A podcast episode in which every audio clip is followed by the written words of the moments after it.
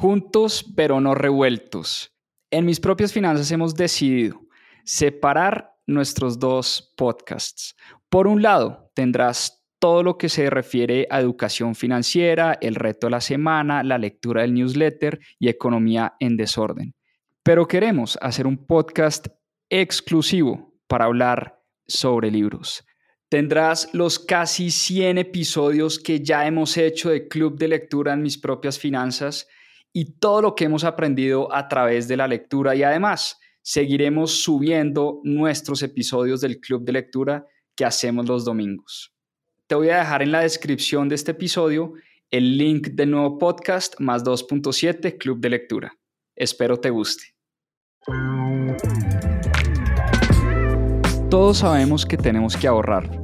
Estamos de acuerdo que es una muy buena práctica. ¿Y por qué no lo hacemos? Es que hay una enorme diferencia entre lo que sabemos que tenemos que hacer y lo que hacemos realmente.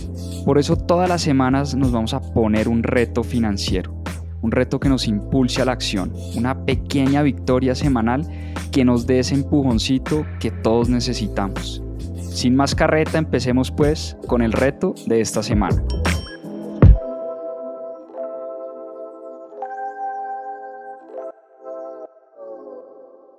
Es lunes 16 de octubre del 2023 y el reto de esta semana es hacer tu presupuesto personal. Hay una cosa muy curiosa.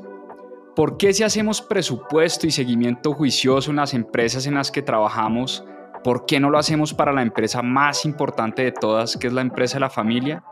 No tenemos ni idea en qué nos gastamos el dinero. Imagínate llegar el lunes a un comité de la empresa de seguimiento con tu jefe y decirle, jefe, me gasté 50 millones de la empresa, pero no tengo ni idea en qué. Vas para afuera seguro. Así manejábamos la empresa familiar Caro, mi esposa, y yo. Un verdadero desastre. ¿Por qué no hacemos presupuesto personal? Es muy sencillo. Es un ejercicio muy aburrido sentarse a enfrentar nuestra realidad económica nos da pánico, pero además, ¿a quién le gusta imprimir extractos y sentarse a escribir todo lo que gastamos en el mes? ¿Cómo hacer un presupuesto entonces? Hay mil maneras, no existe una mejor que otra. Acá te cuento la que nos funciona a nosotros. Te detallaré el proceso que seguimos cada dos meses y que nos ha ayudado muchísimo a mantener ese orden a desarrollar la disciplina del ahorro y a liberar capital para poder invertirlo y ponerlo a producir. Nosotros usamos una plantilla en Excel que te la voy a poner acá en la descripción de este capítulo con un link para descargarla para que la uses como más te funcione. Lo importante no es la tecnología ni la aplicación o la herramienta que uses para hacer tu presupuesto. Lo clave es entender conceptualmente el ejercicio y hacerlo de manera disciplinada. Vas a seguir cinco pasos para hacer tu presupuesto. Paso número uno. Registra todos tus ingresos. Empieza por anotar todos los ingresos que recibes al mes, ya sea salarios, bonos, comisiones, dividendos u otros. Paso número 2. Registra todos tus gastos. Crea una lista detallada de tus gastos mensuales. A nosotros nos gusta dividir los gastos mensuales en categorías. Hay varias categorías dentro de nuestro presupuesto. Hogar, comida, créditos, entretenimiento, familia. Define tú las categorías que más se acomoden a tu vida. Paso número 3. Entiende muy bien tus gastos e identifica oportunidades de ahorro. Hay gastos que son fijos o iguales todos los meses por periodos largos de tiempo. Por ejemplo, el arriendo, las hipotecas, el internet, las suscripciones, el seguro de salud, o gastos que son variables, la luz, la gasolina, los Ubers, el entretenimiento, las comidas por fuera de la casa, en fin, identifícalos bien y entiende esos gastos porque ahí vas a encontrar oportunidades de ahorro. Paso número 4. Corta gastos innecesarios y establece límites. Una vez entiendes tus gastos, trata de asignar un límite a cada categoría. Y como decía Ramit en el reto de la semana pasada, corta sin piedad los gastos que no te suman. Finalmente, paso número 5. Evalúa periódicamente tu presupuesto.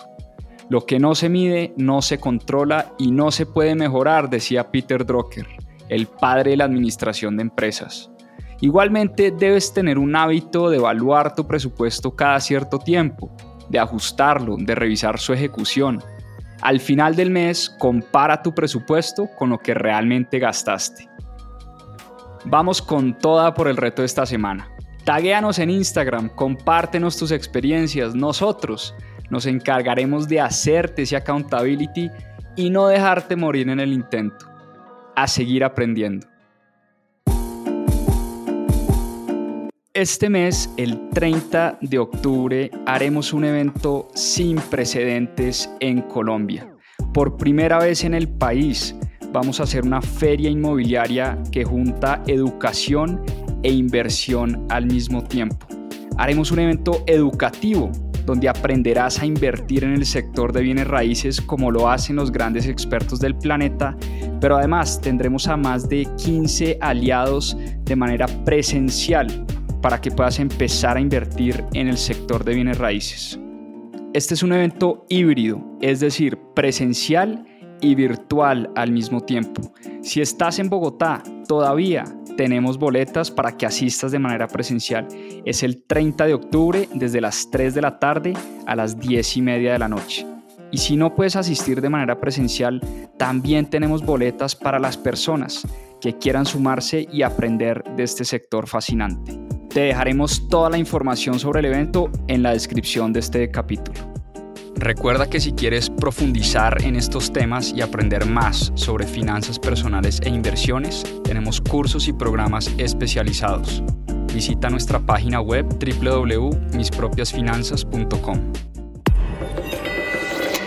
Bien.